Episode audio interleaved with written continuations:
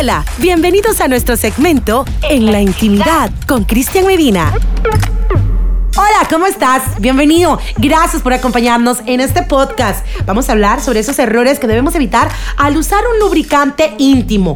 El uso de lubricantes pueden tener varios beneficios, obviamente, baby. Entre ellos, por ejemplo, la comodidad y el placer que se dan durante la actividad sexual. Por otro lado, debemos manejarlo con el debido cuidado y muchas veces es lo que no tenemos en mente. Cuidado al usar estos lubricantes en la zona íntima. Por ejemplo, el uso de lubricantes podrían provocar que nos olvidemos del uso del condón y su importancia. Siempre con capote, baby. Yo digo siempre, si no hay galleta, no hay sexo, bebé. Así como, por ejemplo, no elegir el preservativo adecuado para el tipo de lubricantes. Es decir, lubricante y condón tienen que estar de la mano y saber escogerlo, incluso cuando lo vas a comprar, preferiblemente en la farmacia. Es importante que siempre pidas la información, que preguntes que son 10, que no sintas pena. La información es importante para seguir aprendiendo de nuestra sexualidad.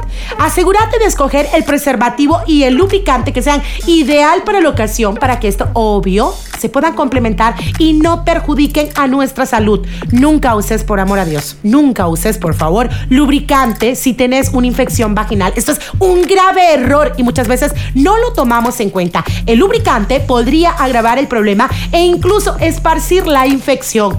Así que no uses los lubricantes caseros tampoco. Ese es otro de los graves errores. No uses estos lubricantes caseros que estén compuestos, por ejemplo, por aceites vegetales o por vaselina. La Organización Mundial para la Salud rechaza totalmente el uso de estos elementos, así que por eso no cometas estos errores. ¿Para qué usar lubricantes preferiblemente? O bueno, la opción es básicamente cuando vos vas a tener intimidad anal, cuando vas a tener penetración anal. Pero para tener la penetración anal no solamente se necesita de lubricante, no solamente de escoger un buen lubricante, sino que se necesita de tener la postura correcta, el que tu pareja quiera acceder al sexo anal, a la puerta prohibida, como le dicen por ahí, el que vos respetes cada detalle, cada no de tu pareja y cómo vas a reconquistarla para que ese momento se pueda dar siempre y cuando tomando en cuenta que los lubricantes deben de ser escogidos con muchas pinzas y es importante por eso buscar en internet o preguntar a algún doctor que conozcas o hacerlo en la farmacia cuando vos vas a llegar.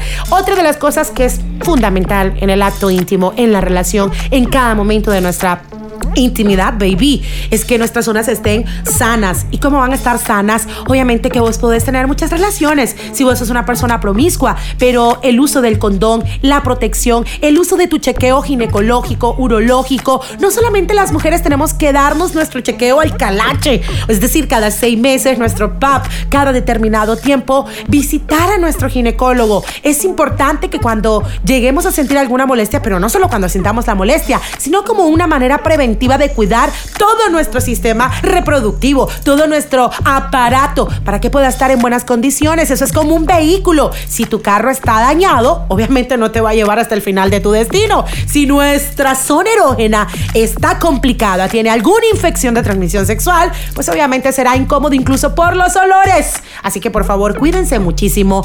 Eviten tener relaciones sexuales sin condón. Cuídense muchísimo. La salud es importante antes de las piernas. No solamente es abrirlas por abrir, baby. Yo me despido, soy Cristian Medina. Seguime a través de mi cuenta en Instagram, arroba Cris Medina. O será hasta la próxima, nene.